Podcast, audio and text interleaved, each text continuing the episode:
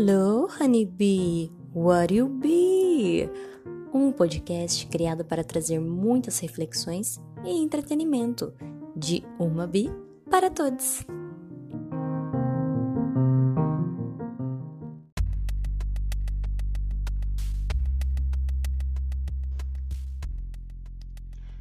Fracasso. Que palavra dolorida é fracasso? Que sensação horrível nos causa impotência, incapacidade, burrice. Nos causa ausência. Ausência de coragem, ausência de confiança, ausência de nos darmos valor. A gente, quando fracassa, chega no fundo do poço, chega na lixeira, achando que realmente estamos lá, num lugar ruim, onde tanta gente se encontra todos os dias.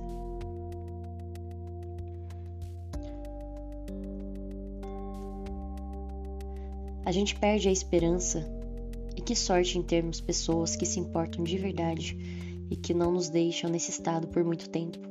Mas mesmo assim, o nosso auto-julgamento é maior.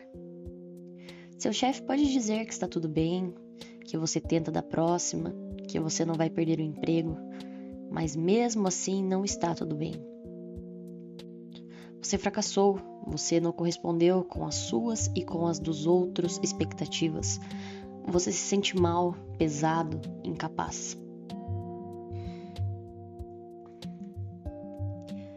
O melhor a se fazer é sofrer. É, sofrer sim. Sofra, chore. Fique com você, se respeite, se limite, fique quieta, não interaja. Não vá correndo a tentar consertar o erro. Sofra. Sinta toda a dor, chore, chore.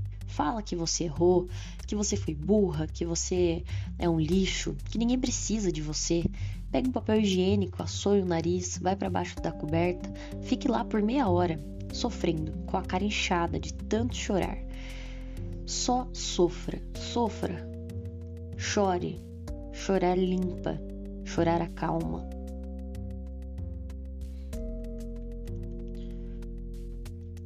Trinta, quarenta minutos depois, Ótimo, já chorou, já tá arregaçada? Agora é a hora de pensar com calma e aos poucos. Mande mensagem a quem você precisa dar satisfação, fale em tom ameno, mostre os pontos com uma visão mais racional depois do dilúvio dos últimos 30, 40 minutos. Fale que está pronta para encarar as consequências, que não vai desistir, mas que se não tiver outro jeito, se vão te punir pelo fracasso, aceite. Se te absolverem, aceite também. Após o julgamento de quem você precisa dar satisfação, organize os pensamentos. Estipule uma data para tentar de novo. Apenas pensa na data e não no método nem no meio, tá? Respira, toma um energético ou um café ou algo que te levante. Como já diziam as boas, bota o corópide e reage, mana. Vai lá, boba, toma um sol na janela da sua casa. Dez minutos não mata, não, viu? E vai fazer muito bem. Se alimente, beba água. Saia para andar, correr, fazer atividade física, qualquer uma. Nem que continue em casa, coloque uma música no fone, feche a porta do quarto e dance. Mexa-se. Comece a pensar devagar em como pode fazer melhor para não fracassar. Acho que vou imprimir ao invés de ler online, assim posso ter papel em mãos e fazer anotações. Peça ajuda se tem alguém que pode imprimir ou te ajudar naquilo que você precisa.